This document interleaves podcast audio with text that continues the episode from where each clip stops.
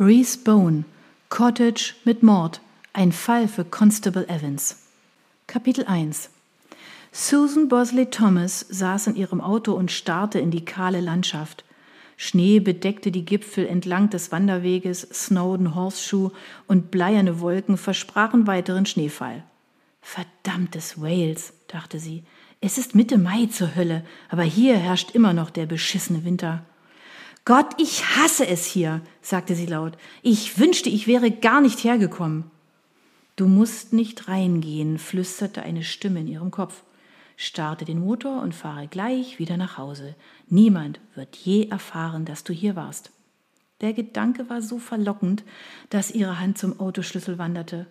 Doch dann zog sie den Schlüssel heraus, ließ ihn in ihre Handtasche fallen und zog den Reißverschluss ihres Anoraks bis zum Kinn zu. Sie konnte nicht riskieren, draußen zu bleiben und nicht an dieser Farce teilzunehmen. Es stand zu viel auf dem Spiel.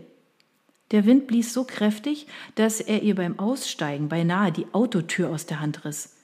Er nahm ihr den Atem und ließ ihre Augen tränen, während sie über den Parkplatz zum Hotel Everest Inn eilte. Als sie einen ersten Blick darauf erhaschte, zuckte sie überrascht zusammen und fragte sich kurz, ob sie halluzinierte. Das Everest Inn ähnelte mit seinen geschnitzten Holzbalkonen und den Geranienkästen einem riesigen Schweizer Chalet. Es sah völlig anders aus als die simplen grauen Steinhäuser der Dörfer, durch die sie gekommen war. Die schneebedeckten Berge im Hintergrund passten gut zur Schweizer Kulisse. Surreal, murmelte sie.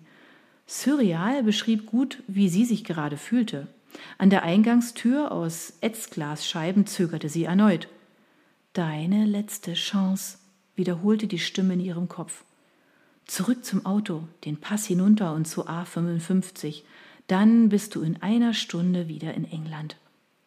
Sie atmete tief durch, wischte sich das Haar aus dem Gesicht und trat ein. Wärme und sanfte Musik empfing sie. Das Foyer war ein großer offener Bereich. Ein steinerner Kamin nahm den Großteil einer Wand ein. Ihr Blick glitt über den Empfangstresen aus Messing und poliertem Holz zur breiten, mit Teppich bedeckten Treppe. Hier hatte man keine Kosten gescheut. Als sie die Gruppe entdeckte, erstarrte sie. Drei Männer saßen an dem runden Kaffeetisch beim Feuer. Das waren sie, oder? Ja, sie erkannte ihren Bruder Henry. Er sah aus wie ihr Vater in dem Alter. Die Ähnlichkeit war so verblüffend, dass sie erschauderte und zur Eingangstür blickte. Es regnete jetzt. Schneeregen prasselte gegen das Glas. Kann ich Ihnen helfen, Madame? fragte die junge Frau an der Rezeption. Im selben Augenblick sah einer der Männer auf und sagte, da ist sie ja. Er stand auf. Susi, rief er und kam herüber, um sie zu begrüßen. Du musst Susi sein. Du hast dich kein bisschen verändert. Meine Güte, deine Hände sind ja eisig. Komm ans Feuer. Verdammtes Wales, sagte sie und lachte verlegen, als er ihre Hand nahm. Es war hier nicht immer so kalt, oder? Wir waren immer im August hier und ich glaube, im August schneit es selbst in Wales nicht. Komm her und wärm dich auf. Wir haben eine frische Kanne Tee. Willst du auch etwas essen? Oh, ein Tee wäre wunderbar, danke. Sie hockte sich auf die Kante des Ledersessels, den er für sie herangezogen hatte. Entschuldige bitte, wenn das sehr unhöflich klingt, aber ich weiß nicht genau, wer du bist. Der Mann lachte. Er hatte ein attraktives Gesicht, wie man es üblicherweise in einer Parfumwerbung sehen würde. Regelmäßige weiße Zähne und eine tolle Bräune. Dunkle Locken hingen über seinen Kragen, etwas zu lang, um gesellschaftlich akzeptabel zu sein. Er trug einen Designerpullover, gestrickt und mit senkrechten Streifen. Suzanne hatte so einen in einer Modezeitschrift gesehen und wusste, dass sie schrecklich teuer waren. Ich bin dein verloren geglaubter Cousin Val, Herzchen, sagte er. Du würdest eine miese Ermittlerin abgeben, Mädchen. Deinen Bruder musst du erkannt haben, was nur noch zwei von uns übrig lässt, und einer ist ein Priester. Suzanne errötete, als sie zum dritten Mann blickte und sah, dass er tatsächlich einen Priesterkragen trug. Oh, es tut mir leid, sagte sie, als er sich ebenfalls erhob. Dann musst du mein Cousin Nick sein. Ich wusste nicht, dass du Priester geworden bist. Naja, wir hatten nicht gerade häufig Kontakt, oder? Nick streckte ihr seine Hand entgegen. Er hatte ein freundliches, offenes Gesicht und zeigte ihr ein schüchternes, jungenhaftes Lächeln. Schön, dich wiederzusehen, Suzanne. Mami hat mir nur erzählt, dass du vor Jahren nach Kanada gezogen bist. Genau, sagte er, und jetzt fiel ihr auch der kanadische Akzent auf. Ich ging sofort nach Toronto, als ich mit der Universität fertig war. Ein paar Jahre später zog ich nach Montreal und beschloss, mich fürs Priesteramt ausbilden zu lassen. Ich bin jetzt seit fünf Jahren Priester. Diese Familie hat weiß Gott einen geweihten Menschen nötig gehabt, sagte Val und lachte wieder. Suzannes Blick war zu ihrem Bruder gewandert, der bislang noch kein Wort gesagt hatte. Er lächelte nicht. Jetzt, da sie die Gelegenheit hatte, sein Gesicht zu betrachten, stellte sie entsetzt fest, wie alt er wirkte. Er konnte nicht älter als 37 sein, aber er sah aus wie ein Mann mittleren Alters. Sein Haar wurde an den Seiten grau, so wie das ihres Vaters, und tiefe Sorgenfalten hatten sich in seine Stirn gegraben. Er bemerkte, dass sie ihn anstarrte und nickte ihr mit ernstem Blick zu.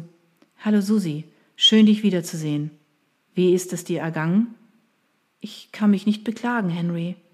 Arbeitest du noch immer für Dings? Ja, ich arbeite noch immer für Dings. Wie heißt er denn? fragte Well. Was soll die Geheimnistuerei? Gar nichts. Wenn ich mich recht entsinne, tat Henry immer so, als könnte er sich nicht an die Namen meiner Freunde erinnern, als würde er beweisen, dass sie unwichtig waren, indem er ihnen keinen Namen gab, dachte sie. Ich weiß, dass es dieser Archäologe ist, aber ich kann mich wirklich nicht an seinen Namen erinnern. Tut mir leid, sagte Henry. Er hat diese Bücher über Tunesien geschrieben, nicht wahr? Toby Handwell. Dieser Tage Sir Toby Handwell. Ist er noch verheiratet? fragte Henry und lehnte sich vor, um nach seiner Teetasse zu greifen. Warum? Stehst du auf ihn? Die beiden anderen Männer lachten, und sie stellte mit einem Anflug von Vergnügen fest, dass sie ihren Bruder aus dem Konzept gebracht hatte. Sie würde ihm nicht mehr so ein einfaches Ziel wie früher bieten. Hier, trink etwas Tee, ehe er kalt wird. Nick reichte ihr eine Tasse. Milch und Zucker? Kein Zucker bitte, der ist schlecht für die Figur. Ich kann mir nicht vorstellen, dass du dir darum Sorgen machen musst, sagte Val. Du siehst fantastisch aus, genau wie die Teenagerin aus meiner Erinnerung. Im Gegensatz zu unserem alten Henry hier, der aussieht, als müsste er alle Sorgen der Welt auf seinen Schultern herumschleppen.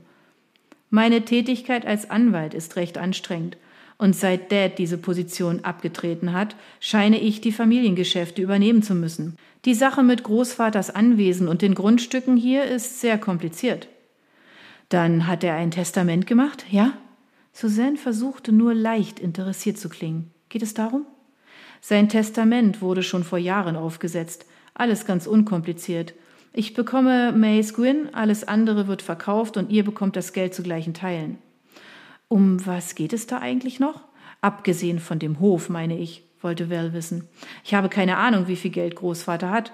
Wenn man ihn ansieht, würde man glauben, er hätte keine zwei Pennies in der Tasche. Trägt er immer noch diese schreckliche Stoffmütze? Allerdings, Henry lachte. Hört mal, ich sollte euch das eigentlich nicht erzählen. Der Alte ist noch nicht tot und es sieht nicht so aus, als würde er bald sterben. Dann hast du ihn schon gesehen? fragte Nick. Ja, ich bin auf dem Hof untergekommen. Ist das so? Warum hat er uns dann nicht eingeladen? wollte Suzanne wissen. Ich habe mich selbst eingeladen. Ich dachte, wenn ich den Hof eines Tages erbe, sollte ich ein Gefühl dafür haben, wie er geführt wird. Bewirtschaftet er in seinem Alter immer noch selbst? fragte Nick. Oh, er hat einen Betriebsleiter eingestellt, aber er ist noch überraschend fit, sagte Henry. Natürlich hat er die meisten seiner Schafe beim Ausbruch der Maul- und Klauenseuche verloren, aber er ist eifrig bei der Nachzucht. Du denkst doch nicht ernsthaft drüber nach, eines Tages auf Mace Gwyn zu leben, oder? fragte Suzanne und starrte ihren Bruder an. Großvater will nicht verkaufen und es ist ein gutes Grundstück. Vielleicht ziehe ich mich früher aus meiner Rolle als Anwalt zurück. Den Landjunker zu spielen klingt eigentlich ganz nett. Aber könntest du das nach allem, was passiert ist? fragte Nick. Ich musste lange darüber nachdenken, ob ich auch für einen Besuch hierher zurückkommen will. Ich auch, gestande Suzanne. Ich hätte beinahe gewendet und wäre direkt wieder nach Hause gefahren. Ach, kommt schon, ihr zwei. Das ist lange her, sagte Well. Es war furchtbar, aber wir können jetzt nichts mehr daran ändern. Es hat keinen Zweck, sich so sehr mit der Vergangenheit aufzuhalten, dass man nicht mit der Gegenwart zurechtkommt. Wenn Henry auf Mace Gwyn leben möchte, wünsche ich ihm dafür viel Glück. Die Diskussion ist ohnehin überflüssig. Großvater wird vermutlich erst sterben, wenn ich längst selbst mit einem Rollator unterwegs bin, sagte Henry und versuchte es an einem trockenen Lachen, das eher nach Husten klang. Wartet nur, bis ihr ihn seht. Niemand würde glauben, dass er 80 geworden ist. Deswegen sind wir also hier? bohrte Suzanne. Er will ein großes Fest zu seinem 80. Geburtstag feiern? Das habe ich auch gehört, sagte Henry. Es wird ein großes Festzelt und Catering geben. Mein Gott, ein Festzelt. Das wird vermutlich unter dem Gewicht des Schnees zusammenbrechen, sagte Well kichernd. Wo wohnt ihr anderen denn? fragte Suzanne. Hier, sagte Well. Das schien mir praktisch und gemütlich. Aber ist es nicht furchtbar teuer? Suzanne sah sich um. Es kostet ein Vermögen, aber was soll's. Man lebt nur einmal und ich nehme mir sicher keins dieser öden Bed and Breakfast. Wo bist du denn untergekommen, Susi? In einem dieser öden Bed and Breakfast, sagte sie. Und du, Nick? Nick hat bestimmt in einem spartanischen Kloster Zuflucht gesucht, hm? sagte Well und grinste seinen Bruder an. Tatsächlich wohne ich auch hier, sagte Nick, und in seinem Gesicht strahlte wieder dieses jungenhafte Grinsen. Meine Güte, der Klerus muss in Kanada besser bezahlt werden als in England. Ich lebe den ganzen Rest des Jahres sehr genügsam. Nick lief rot an. Ich wüsste nicht, warum ich es mir nicht gut gehen lassen sollte, wenn ich reise. Du folgst eindeutig dem Vorbild der Borgia-Päpste, sagte Henry trocken. Und die waren im Vatikan nicht gerade knausrig, oder? Die Stadt ist zu Ehre Gottes erbaut, Henry, sagte Nick. Da sollte man nicht knausrig sein, oder? Wenn er denn existiert, Nick. Henry griff nach der Teekanne und füllte seine Tasse, was ich durchaus bezweifle. Willst du noch Tee, Susi? Gern, mir war nicht bewusst, wie sehr ich friere. Hier ist es so angenehm warm. Sie nahm die Tasse mit der heißen Flüssigkeit in beide Hände. Wer kommt denn alles zu dieser Party? Doch nicht Vater, oder? Oh, doch, er wird da sein. Mit seiner aktuellen Frau? Keine Frau, weder eine aktuelle noch sonst eine, da Mutter sicher nicht kommen wird. Keine zehn Pferde könnten sie dazu bringen. Ich glaube, das waren ihre Worte. Und was ist mit deiner Frau, Henry? Die kommt auch nicht. Sie war der Meinung, dieser Anlass sei nur für Familienmitglieder, weil es etwas unangenehm werden könnte. Und Camilla meidet alles Unangenehme. Dann also keine Lebenspartner, sagte Well, nur wir vier? Wie angenehm. Du bist im Augenblick nicht verheiratet, nehme ich an. Susi? Sie versuchte nicht rot anzulaufen, aber ohne Erfolg. Nein, well, ich bin seit sechs Jahren nicht mehr verheiratet gewesen, seit ich mich von Karl getrennt habe. Und das Kind? Ihr hattet doch ein Kind, oder? Charlie? Er ist bei der Armee. Was in aller Welt hat ihn zur Armee getrieben? Was für ein lächerlicher Gedanke, sagte Henry. Das Geld reicht nicht für die Universität, sagte Suzanne und blickte ihren Bruder direkt an. Die Optionen sind beschränkt, wenn kein Geld da ist, und er interessiert sich für mechanische Dinge. Nick lehnte sich auf seinem Stuhl vor. Du hast einen Sohn in der Armee? Ich hatte keine Ahnung. Ist es schon so lange her? Sie war sehr jung, als sie ihn zur Welt gebracht hat, wenn du dich erinnerst, sagte Henry, und dieses Mal lag ein Hauch eines Lächelns auf seinen Lippen. Du hast immer noch keine eigenen Kinder, Henry? entgegnete Suzanne. Du legst dich besser ins Zeug. Wäre doch schade, wenn niemand da ist, um all die prächtigen Grundstücke zu erben. Er zuckte zusammen, als hätte sie ihn geschlagen. Treffer, dachte sie, und war sehr zufrieden mit sich.